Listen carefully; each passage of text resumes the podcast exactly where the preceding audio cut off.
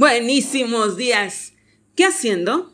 Esto es ser asistente virtual, el podcast en donde hablamos de esta profesión digital, del trabajo a distancia y del emprendimiento.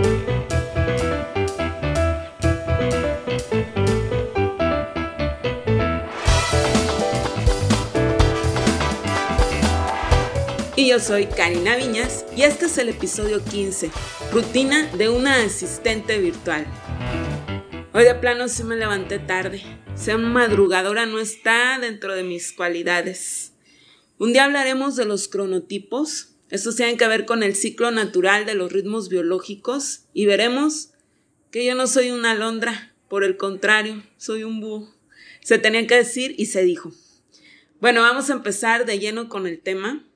Vamos a hablar de la rutina como las tareas que se hacen día con día y estas en un asistente virtual son muchas y muy variadas, pero comenzaré diciéndote que la organización es la parte central de todo. El cómo te organizas es la parte central de la productividad. Así que un asistente virtual tiene planificado su día, su semana como mínimo, cuenta con un listado de tareas y sabe cada cuándo se hacen esas tareas y en qué momento del día. Dentro de este bagaje de tareas, las tareas prioritarias, es decir, las tareas que tienen preferencia, las hay que hacer sí o sí, como quien dice, las imprescindibles. La comunicación certera con los clientes es primordial. Si se te ocurren ideas sobre cómo mejorar el proyecto o algo que puedas aportar para el desarrollo de las actividades, pues no dudes en hacérselas saber al cliente. Asimismo, algo que es preferible hablarlo con él antes de empezar actividades es lo que él requiere. Por ejemplo, si estás gestionando su agenda, tienes que estar enterada de cuál es su horario de atención, qué días no atiende, qué días estará de vacaciones, por alguna contingencia no va a poder atender, si hay algunas excepciones en su horario regular para atender, algún caso especial, todo eso. Bueno, tu día laboral empieza cuando tú quieras o cuando lo tengas estipulado con algún cliente. Depende del proyecto en el que estés trabajando. O igual, puede ser que seas un asistente virtual que sí está empleada en una empresa y entonces tengas un contrato laboral en donde esté estipulado tu horario. Hay varios hitos, pautas en el día, que van marcando tu jornada, por así decirlo. Lo primero es llegar a tu oficina. Calma, aquí no tienes tú que trasladarte a algún lugar si no lo quieres. Trabajas en tu casita. Pero hay cosas, actividades que tal vez quieres realizar entre que te despiertas y tu día laboral. Puede ser hacer ejercicio, desayunar, ir a dejar a los niños a la escuela, bañarte, qué sé yo. También puede que hayas escogido que tu día de trabajo comience en la tarde y por lo tanto pues vas a tener muchas más tareas que regularmente haces antes de empezar. Ah, y decides si empiezas en ropa de dormir, en ropa de andar en casa, en look informal, o sea, el cuándo y, el cómo. Aunque te diré que la gran mayoría de asistentes virtuales no trabajamos en pijama. Luego revisar tus clientes. Si tienes uno, no hay problema. Si tienes 10, pues hay que saber si en el día se van a realizar actividades de ese cliente y cuáles actividades. Entonces hay que seleccionar de la cartera de clientes actuales con cuáles se va a trabajar en el día y qué es lo que se va a hacer. Eh, ya una vez que tienes las actividades, esto no es necesario que lo hagas al principio del día si ya lo planificaste con un poco de tiempo, pues ya sabes qué vas a hacer, ya habrás visto qué orden tienen esas actividades. Si no, pues sí toca al comienzo del día priorizar esas actividades. Con cada cliente se tiene un archivo compartido, un archivo en la nube de preferencia, en donde se detalla el progreso del proyecto, o ahí mismo viene añadida la tarea en la que estás trabajando.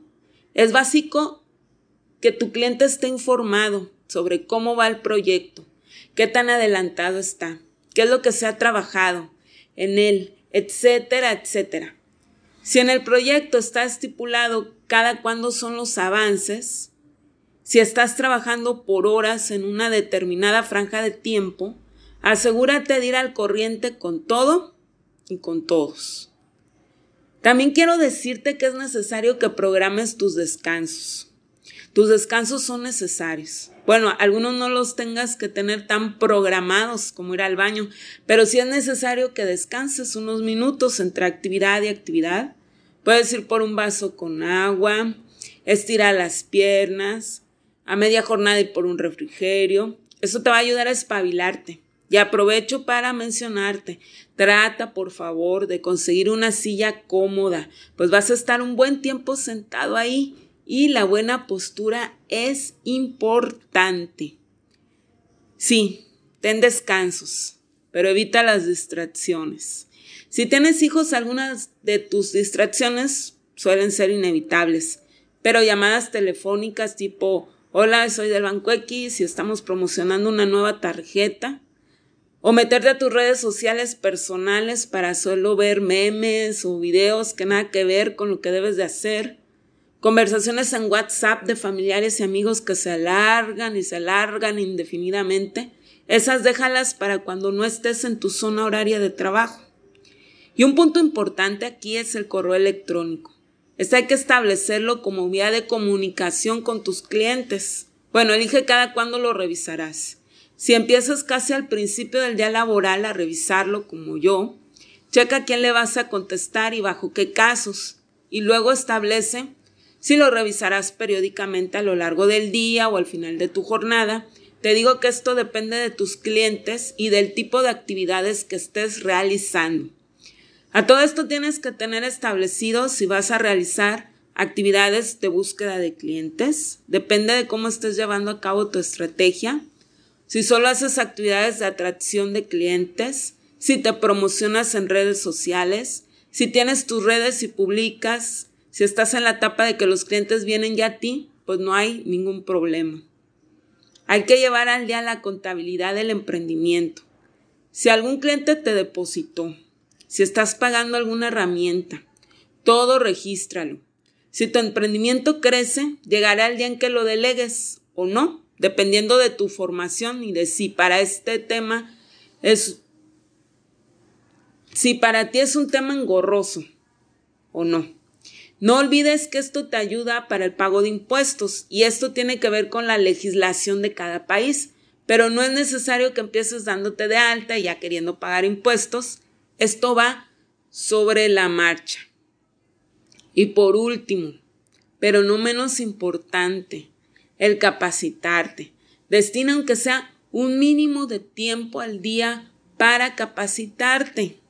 Ya sea que escuches un podcast como el mío, leas algo sobre el tema, te metas a ver videos.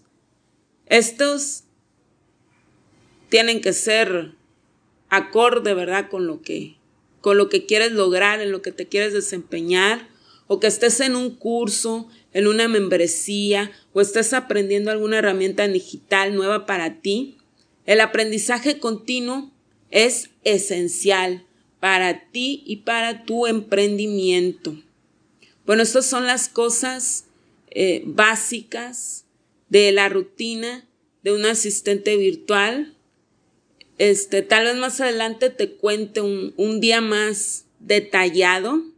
Si te interesa, pues puedes dejármelo saber en los comentarios. Por el momento ahora me toca despedirme. No te olvides de suscribirte, valorar y comentar. Que pases un muy buen fin de semana y nos vemos hasta pronto.